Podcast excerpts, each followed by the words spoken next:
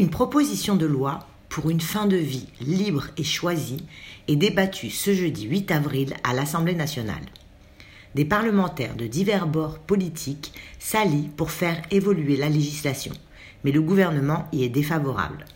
La question de la fin de vie se pose plus que jamais dans cette période de crise sanitaire.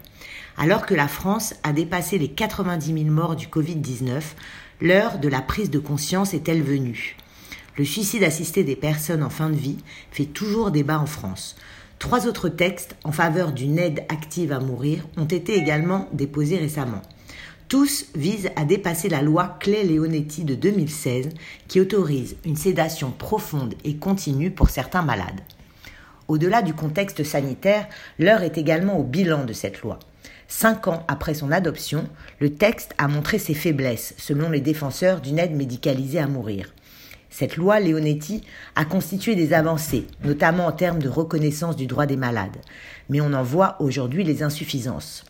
À l'heure où, en France, l'Assemblée nationale examine donc une nouvelle proposition de loi sur la fin de vie, l'Espagne vient d'autoriser l'euthanasie et le Portugal s'en approche. Des signes de changement se font par ailleurs sentir dans des pays jusqu'ici réfractaires comme l'Irlande.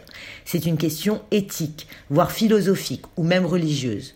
Dans la religion juive, par exemple, le suicide est une violation tellement grave de la loi que ceux qui se suicident se voient souvent refuser l'inhumation dans les cimetières juifs. En Israël, l'euthanasie et le suicide assisté ne sont pas légaux et autorisés.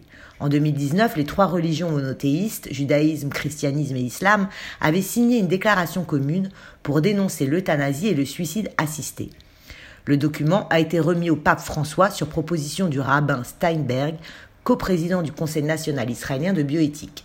Mais du coup, de nombreux Israéliens se rendent en Suisse, l'un des rares pays où le suicide assisté est légal, afin de contourner la loi.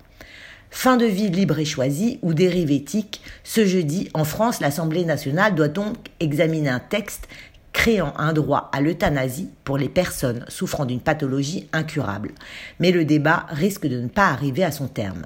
Le lourd contexte de la crise sanitaire est aussi jugé peu propice par certains, estimant indécent de rouvrir ce débat au moment où nous nous battons pour sauver des vies.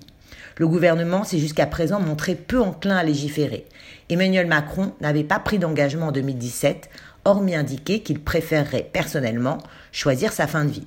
Son ministre de la Santé, Olivier Véran, veut quant à lui mieux faire connaître la loi actuelle. Affaire à suivre donc.